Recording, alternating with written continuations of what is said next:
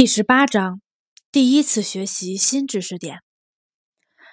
学生落后、成绩不好的一个原因是，第一次学习新知识点的时候没有学好。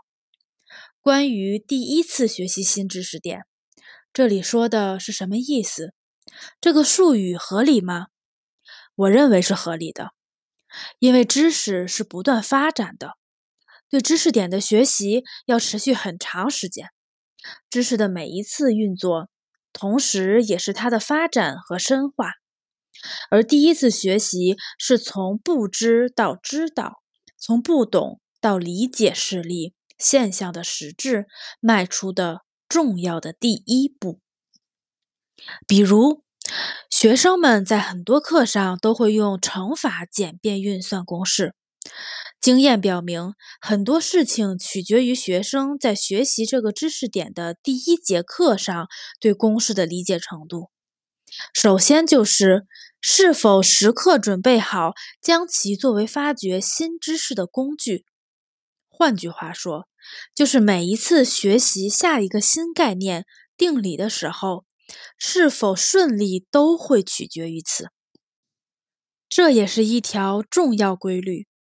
学生的意识中不明白、混乱的地方和肤浅的理解越少，他落后的可能性就越小，他的思想对第一次学习新知识点准备的就越充分，在他课堂上的脑力劳动效果就越好。第一次学习新知识点的课应该有特点。这里的意思是要特别明确，学生独立脑力劳动的效果在这里具有特别意义。在第一次学习新知识点时，你就要看到每个学生脑力劳动的成果。在第一次学习新知识点时，看到学习困难的学生的独立工作尤为重要。这里说的是那些思考慢、领悟慢的学生。要让他们了解知识点的实质，必须要有相对多的事例和时间。有时候要给他们与普通学生不一样的事例进行思考。经验丰富的教师总是要在第一次学习某个知识点的课堂上看学生们独立完成作业的情况如何。在这种课堂上，独立完成作业是必须的。通过独立完成作业，学生能够思考事例，并掌握归纳性的真理。这里既包括自然学科，也包括语法课。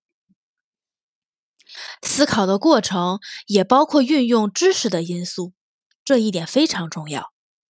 这里也应该关注困难学生，要走到他们每个人跟前，看到每个人的困难。给他们每个人准备专门的作业，有时候在课上就能看出来，需要给某个学生布置专门的家庭作业。有经验的教师通常当堂就给他布置作业。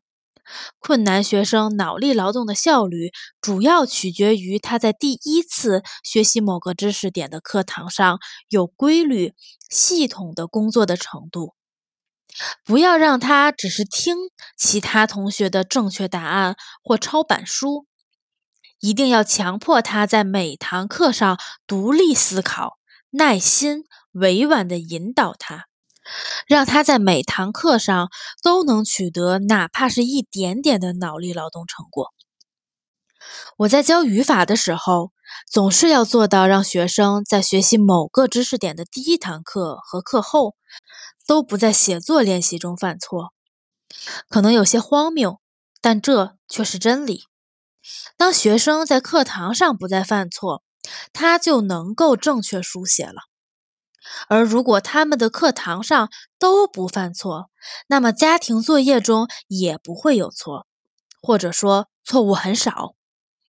语文教师工作困难的一个主要原因是，学生在课堂写作练习时就已经犯错了，而教师的错误在于他没有给学生提出不犯错的目标。